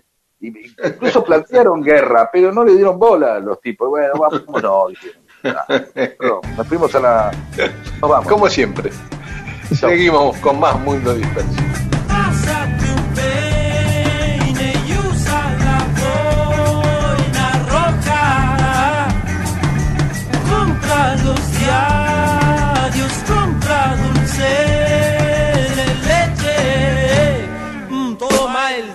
Hacia el sur, que allá te irá bien.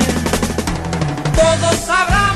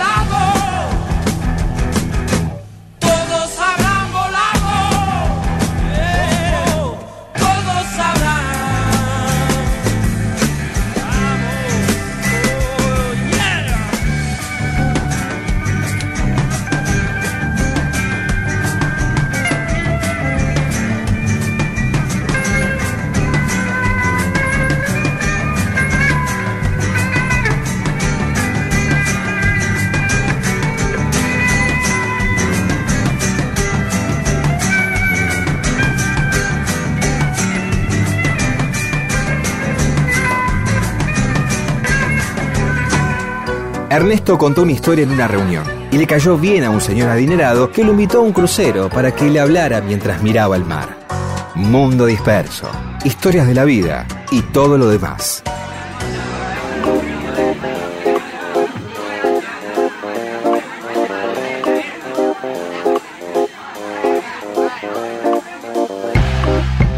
Y tenemos más mensajes de los oyentes. Tecnología, Topoli. Eh, lo que avanza en la tecnología, compañeros, el ser humano sigue con los mismos interrogantes desde que existe. En muchos casos es un retroceso y una forma de dominio sobre las sociedades. Vamos mal así. Tremendo. Categórico fue. Federico Lescano del Balso. Primero que nada, permítame decirles que hacen el mejor programa de la radiofonía. No sé si será verdad, pero está lindo. Pero está- es bueno que este, este momento lo escuche tanto Eh, claro. el señor Meritelo como la señora Rosario Lufrano y el señor Eliseo Álvarez, por supuesto, y Alejandro Poldesica. Tal cual. Así y que Santiago Federico Lescano, también, sí. sí, claro, si no te jode, les mandas un telegrama con el mensaje a cada uno de ellos. Sí, está Biondi, Vito no, Velo, por ahí sí, dando sí. vueltas y vos pasás y qué buen programa, qué buen programa. Es así como funciona esto. Sí. Eso, Y es el- agrega, eso- me- eso, perdón, eso es lo que se Sí. llama el efecto clamor, ¿no? Empezar a hacer que la gente empiece a pedir algo. Este, todos quieren, eh, este, viste, que, eh, qué sé yo, eh, Sebrelli sea candidato a senador. Y entonces la gente, sí, hagamos, el Sebrelli dice, no, qué sé yo, no me da. Y de pronto empieza el operativo clamor y pasan por la puerta de la casa de Sebrelli, Sebrelli, senador. Sebrelli, Claro. y el tipo empieza a hacerse la, la manija, le manda mensaje, vos deberías ser senador, Sebrelli. Y así, ¿no? Y de Claro. pronto también eh, la- Y un día aparece, un día gente- aparece Sebrelli en la Plaza de Mayo con una corona de laureles en la cabeza. Sí. Así es, sí, y finalmente, bueno, ahí es proclamado por el operativo Clamor, que nadie sabe quién empezó, pero todos se manija. Guaidó, cual Guaidó aparece proclamado. Claro, sí, o sacar a algún jugador, ¿viste? O poner a un jugador, ¿viste? Una, en la cancha, en un momento se empiezan a pedir, ¿viste? Va, Cleti, va, empiezan todos a pedir por Batocleti, y en un momento dice, mirá, ni siquiera está en el equipo el tipo Batocleti.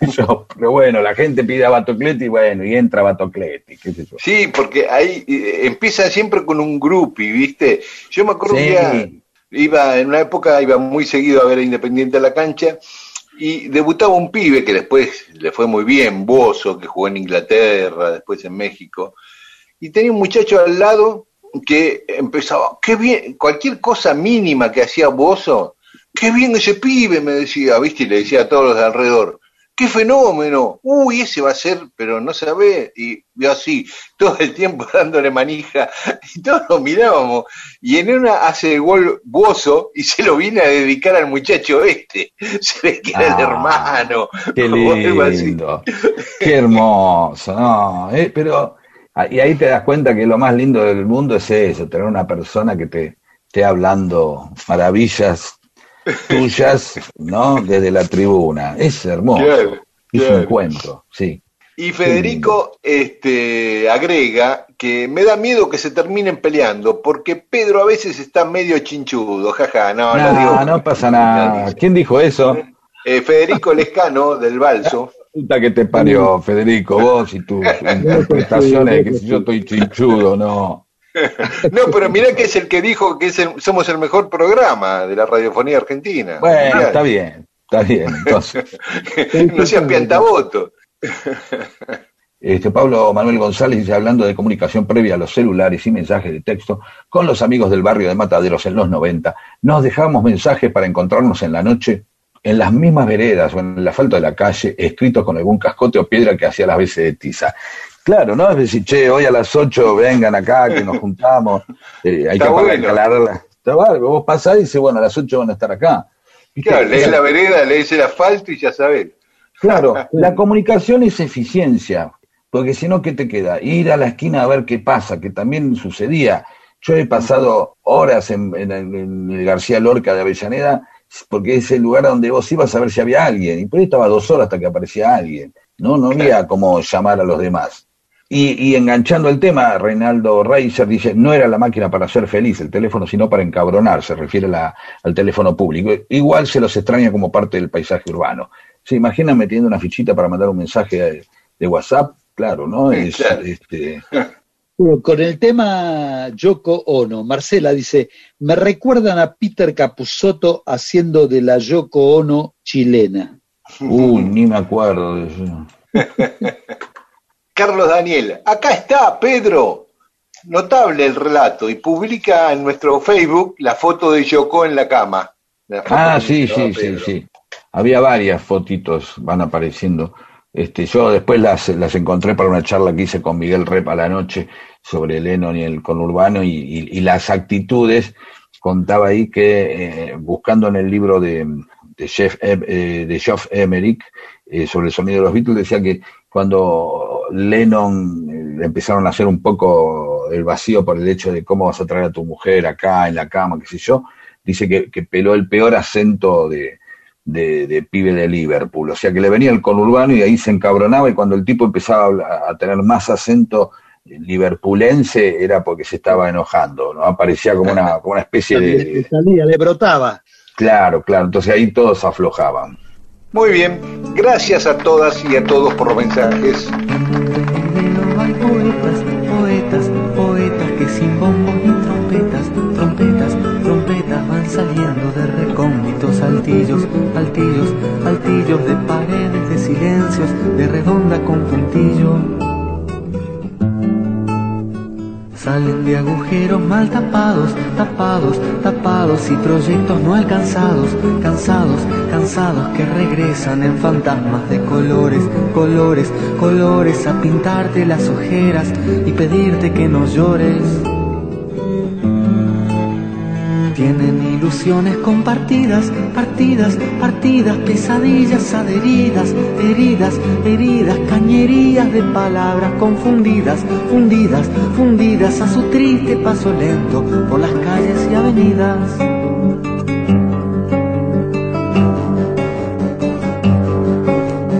No pretenden glorias ni laureles, laureles, solo pasan a papeles, papeles, papeles, experiencias totalmente personales, sonales, sonales, elementos muy parciales que juntados no son tales. Hablan de la aurora hasta cansarse, cansarse, cansarse sin tener miedo a plagiarse, plagiarse, plagiarse, nada de eso importa ya mientras escriban, escriban, escriban su manía, su locura, su neurosis obsesiva.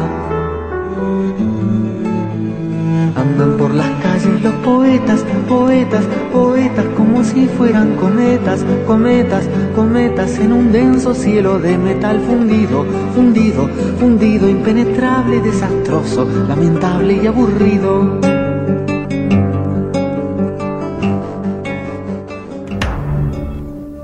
Basta, basta, basta, basta de hablar de las series de Netflix. Sea usted un auténtico Netflix, humano, contando todo tipo de historias para amenizar reuniones. Mundo Disperso. Historias para que la gente tenga más cariño por usted.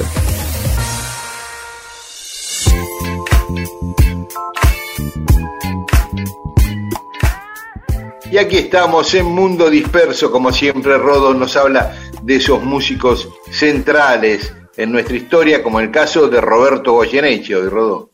Sí, Roberto Goyeneche, un tipo, un gran cantante de tango, todos lo sabemos, muy reconocido, de gran calidad así interpretativa, con un muy particular modo de frasear y un tipo este, amado, realmente amado, ¿no?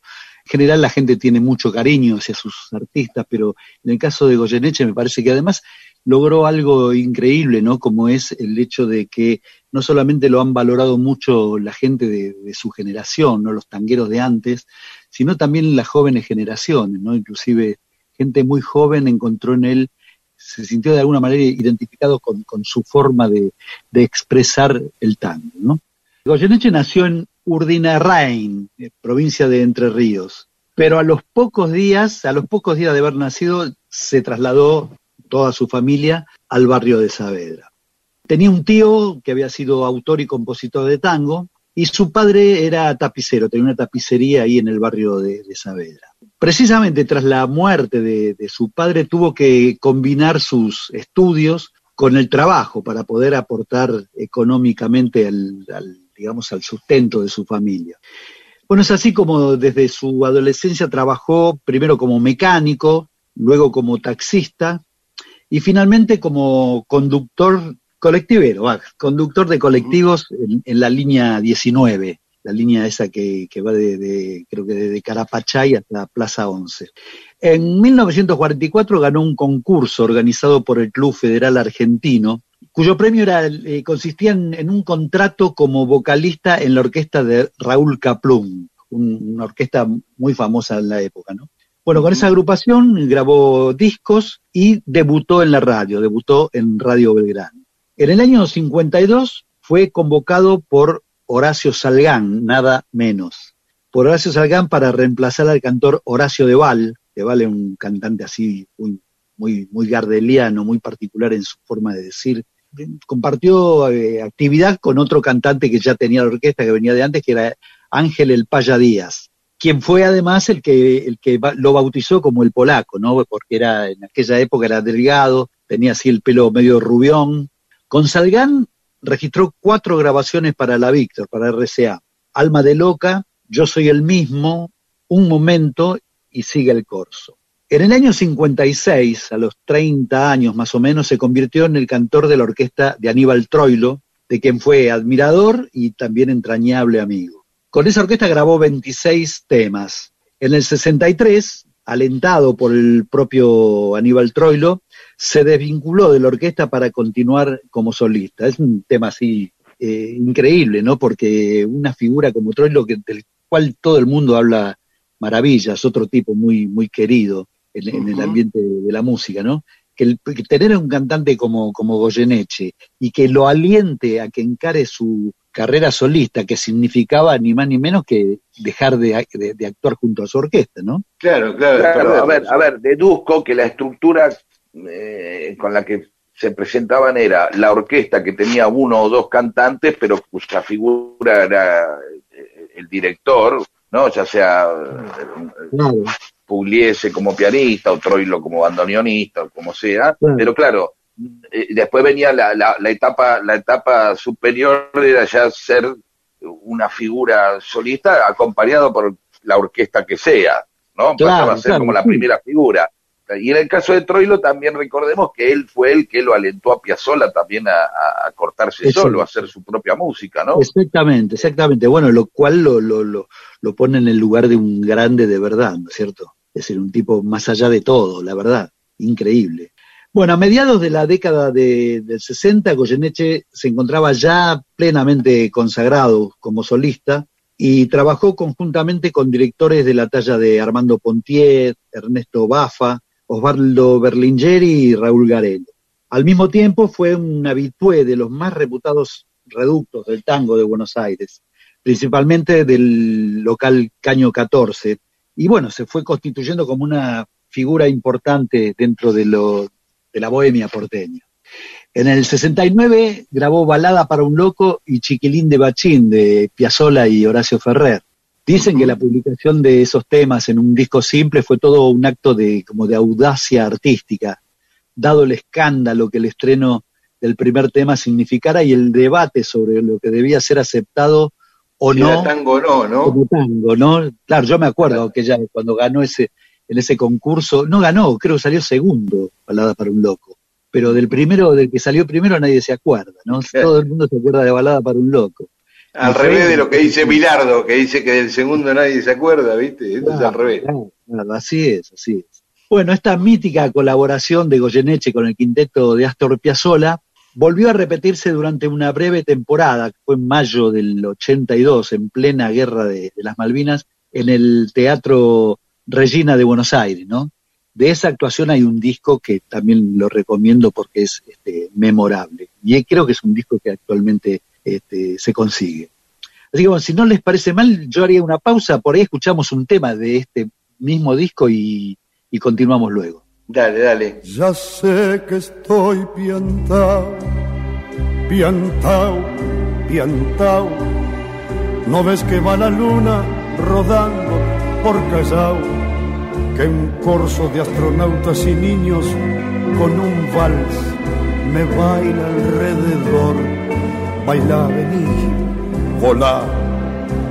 Ya sé que estoy piantao, piantao, piantao yo miro a Buenos Aires del nido de un gorrión y a vos te vi tan triste, vení volar, sentí el loco berretín que tengo para vos.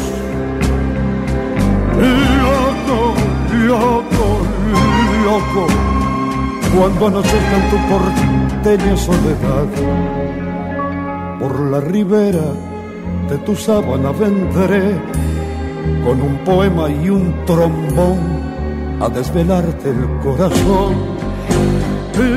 Loco, loco, loco. Y seguimos en Mundo Disperso, bueno, es balada para un loco en la versión de Goyeneche, de quien Rodo nos está contando su vida. Cuando empezaste y dijiste nació en Urdinarrain, yo dije, mira vos, porque eh, es un pueblito muy chico de Entre Ríos, y sabes que nacieron muchos tipos famosos, viste ahí. Ahí nació Tilda Tamar, una actriz muy famosa, sobre todo en Europa, pero en Argentina. Eh, nació Soyacia, el jugador de estudiantes. Ricardo Rojo, el amigo del Che, que se fue a recorrer Latinoamérica con él. Y ¿viste? siempre me quedó, viste, todos los que nacieron en Urdinarrain y, y no sabía que Goyeneche había nacido en Urdinarrain. Sí, sí, sí, así. Bueno, así. perdón.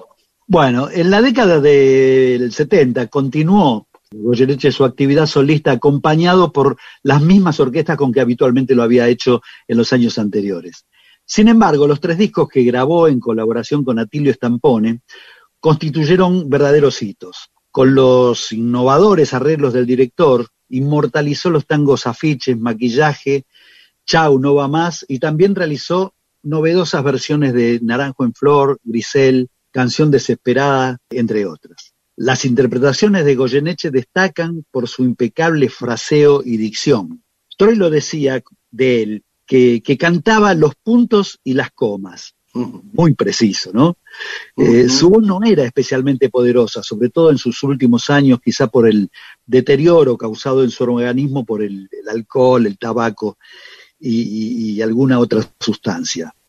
Aunque en la década de 1980 comenzó a sufrir afecciones respiratorias y en sus cuerdas vocales, Goyeneche siguió presentándose en conciertos y grabando nuevos álbumes, principalmente acompañado de Raúl Garelo, con quien anteriormente ya había hecho sociedad. Su figura fue muy bien recibida por parte de las nuevas generaciones y también por músicos de la escena del rock nacional. Con un público renovado, Goyeneche participó de las bandas sonoras de las películas El exilio de Gardel y Sur y trabajó por única vez en su carrera como actor invitado por el mismo Pino Solanas. Emprendió giras internacionales como solista y como parte de espectáculos de tango, visitando París, Nueva York y numerosas ciudades de España. Hay un disco de él que me gustaría destacar porque ya cerca del final de su carrera rompe con los acompañamientos orquestales típicos de sus grabaciones anteriores. El disco se llama El Polaco por Dentro. Realizó los arreglos y dirigió la orquesta el notable Carlos Francetti. Eh, la idea y la producción fue de Mochin Marafiotti. Así que les les recomiendo buscarlo porque es un disco muy, muy original. En 1993, el sello Melopea registró Amigos, su último álbum. Lo acompañaron en la ocasión Néstor Marconi, Tocolito Nevia, Esteban Morgado, Walter Ríos, el sexteto de Carlos Buono y Adriana Varela, de quien fue además padrino artístico.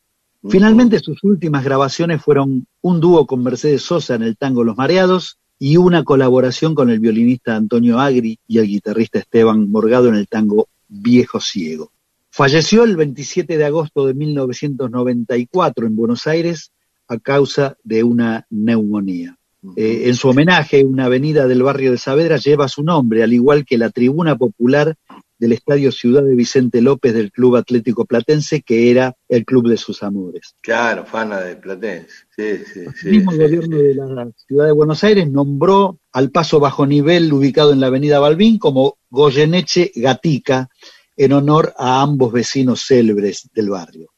Y además erigió una estatua suya justo enfrente de la entrada al conocido Parque Sarmiento de la avenida Balbín. Es que tenía una actitud rockera, ¿no? Tenía como una actitud así fuera del convencionalismo de los tangueros. Así se lo apreciaba, se lo apreciaba como algo, algo diferente, totalmente diferente. Era así. O fíjate Adriana Varela, que era una rockera en su vida, en su vida. Y le gustaba el tango, pero ¿a quién busca acercarse? A Goyeneche, no a otro. Exacto, exactamente. Bueno, ¿escuchamos algo más de, de, de Goyeneche? Y, sí, claro, ¿cómo que no? Adelante. Y, Me gustaría para cerrar este relato que, que escuchemos uno de los temas de- del disco este, El Polaco por Dentro, donde aparece primero, inicia Troilo haciendo, recitando un poema maravilloso y a continuación el polaco dedicándole un- tango también conmovedor. ¿Sabes que me estaba acordando que hace tres días se cumplió ese, ese fatal acontecimiento de que se nos fue el gordo Pichuco, tu hermano, viste, y mi, Y mi padre, va. Eh, ¿Te acordás que cuando decía, alguien dijo una vez que yo me fui de mi barrio? ¿Cuándo? ¿Pero cuándo? Si siempre estoy llegando. Y si una vez me olvidé, las estrellas de la esquina de la casa de mi vieja, titirando como si fueran manos amigas, me dijeron, gordo, gordo, quédate aquí, quédate aquí. Ese muchacho Toroilo y su gran juventud hecha de arrugas, como el fuelle que duele como él parece un corazón latiendo en la rodilla. Ese muchacho Toroilo, para mí que lo hicieron en mi casa, como al pan que la vieja siempre dio, le sobra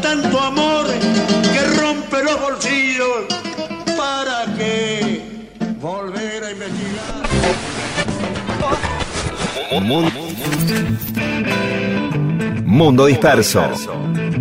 Mundo disperso. Historias de la vida y todo lo demás.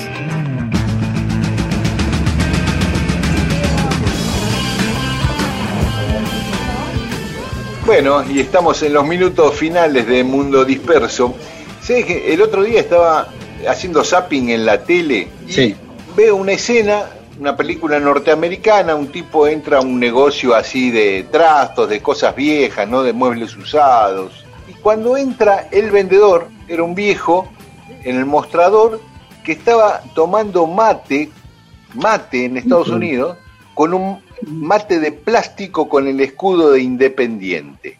Ah, sí, pero es, No Está sabía claro. la película se llama Sí. It 2, es una Sí. película de terror o algo así. es una película de terror que, que- que- legendaria de- del personaje Stephen King, de, de legendaria del, ¿Sabes por qué es esa historia? ¿Por qué tiene el mate independiente? ¿Vos lo sabés? Sí, sí, me lo dijo un amigo cuando le comenté esto, Ah, ¿y qué te dijo? que el director de la película es argentino e hincha de Independiente, Ah, mira. Claro. que se llama Andrés claro. Muschietti. Mira vos. Sí. Y después indagué un poco más y, y- y había eh, esa película eh, vendió entradas por 700 millones de dólares. Así Uh, que digo, unos 70 millones de personas, si la entrada está a 10 dólares, no sé cuánto estará una entrada al cine, este, unas 70, 100 millones de personas vieron el escudo de Independiente. Y mi amigo me decía, ¿y pero qué esas 100 millones de personas, cómo iban a saber que ese escudo es de Independiente? Digo, yo le dije, si lo asocian al banderín que el Apolo 11 llevó a la Luna, que es el mismo escudo, porque era el banderín de Independiente, rápidamente lo tienen que sacar. No, no, no me dio mucha bola. Pero No, no.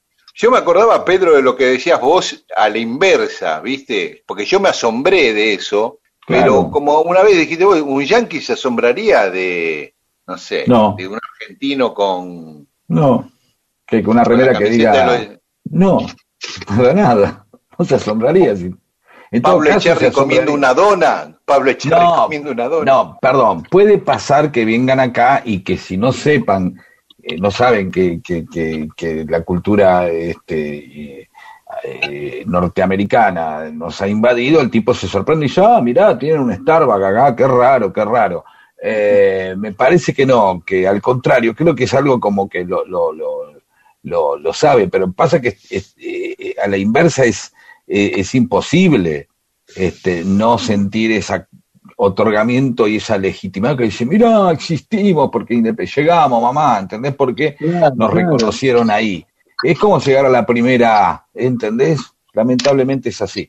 Claro, es eh, que yo por un lado me bueno. puso contento y por otro lado después pensé en vos, en tu libro, y digo, pero ¿por qué me pongo contento? Que somos el conurbano del mundo, Sí, digo. hay y- algo de eso siempre.